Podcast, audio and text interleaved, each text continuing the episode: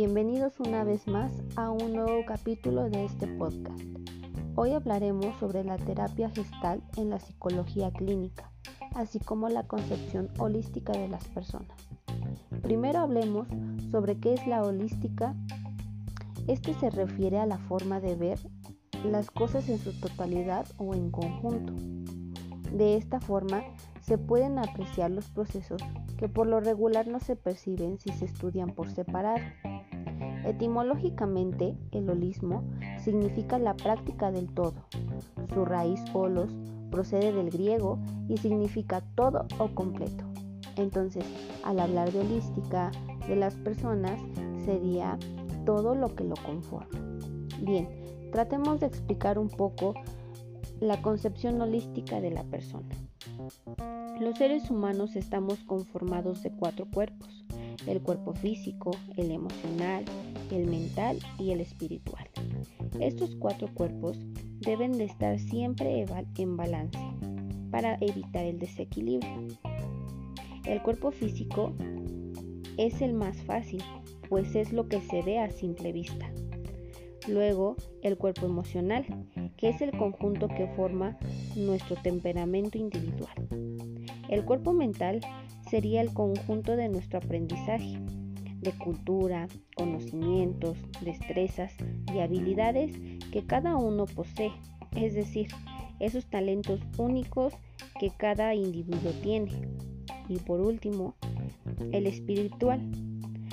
Son los principios que nos acercan a lo divino dentro de los, dentro de los humanos o dentro de lo carnal.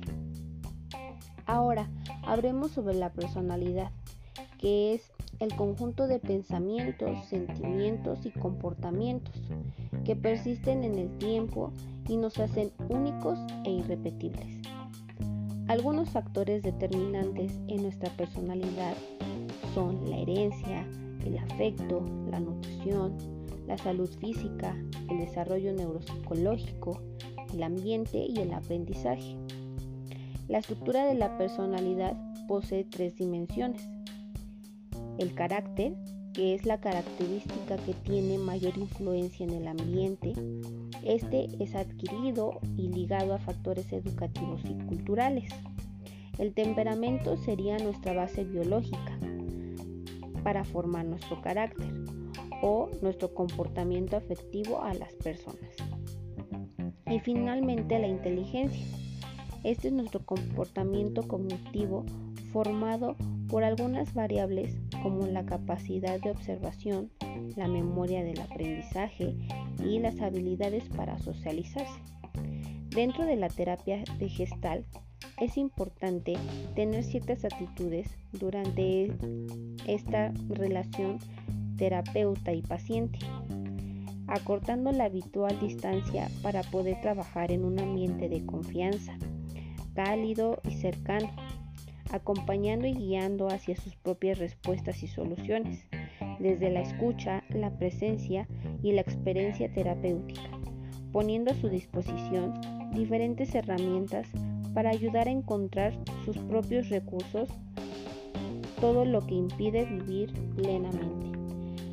Para poder realizar la terapia, tenemos que escuchar el contenido, retenerlo y reproducirlo literalmente.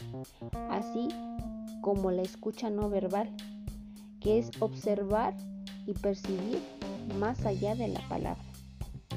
En la terapia gestal es prioridad escuchar. También pone el énfasis en lo que está sucediendo, se está pensando y sintiendo en el momento. Claudio Naranjo enlistó algunas actitudes gestálicas. Vivir aquí y ahora, dejar de imaginar cosas y experimentar lo real, dejar de pensar en cosas innecesarias, expresar en el momento oportuno y de la forma correcta. Entrégate igual al placer que al dolor. No limites tu conciencia. El dolor es un mensaje a escuchar. No aceptes los deberías ajenos. Asume la responsabilidad de tus acciones. Acepta ser como eres. Respétate a ti mismo. porque es el principio de respetar a los demás. Con esto finalizamos este capítulo. Nos vemos la siguiente semana con un nuevo tema. Muchas gracias.